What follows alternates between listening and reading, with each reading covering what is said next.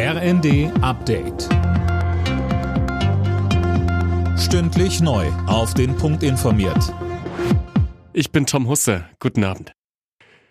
Bei den Beratungen zum Haushalt fürs kommende Jahr gibt's Fortschritte. Kanzler Scholz rechnet nach eigenen Angaben bald mit einem Ergebnis.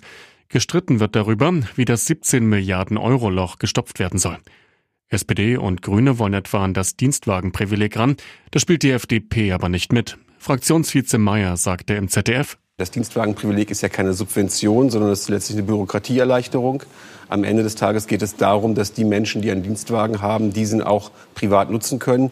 Und um die Abrechnung zu vereinfachen, gibt es diese 1%-Regel. Das ist, glaube ich, viel Neiddebatte, die dahinter ist. Nur 2% der Dienstwagen in Deutschland sind Oberklasseautos. Mit einem neuen Grundsatzprogramm will die CDU bei der nächsten Bundestagswahl punkten. Im Entwurf wird beispielsweise eine Rückkehr zur Atomkraft, ein verpflichtendes Gesellschaftsjahr für alle Schulabgänger und ein härterer Kurs in der Asylpolitik gefordert.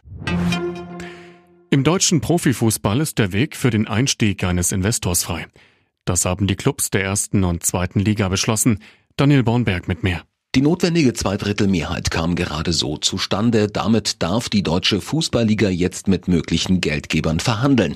Die DFL hofft auf bis zu eine Milliarde Euro von einem Investor. Der soll im Gegenzug bis zu neun Prozent der TV-Erlöse bekommen für 20 Jahre. Die Fanszene hatte immer wieder gegen eine Öffnung für externe Geldgeber protestiert. Sie befürchtet einen zu großen Einfluss des Investors auf den deutschen Fußball, etwa bei den Anstoßzeiten. Die Superreichen in Deutschland haben offenbar noch mehr Geld als angenommen. Das geht laut ZDF aus Daten des Netzwerks Steuergerechtigkeit hervor. Demnach fehlen im deutschen Milliardärsranking mehrere Familien mit einem Vermögen von mindestens rund 500 Milliarden Euro. Alle Nachrichten auf rnd.de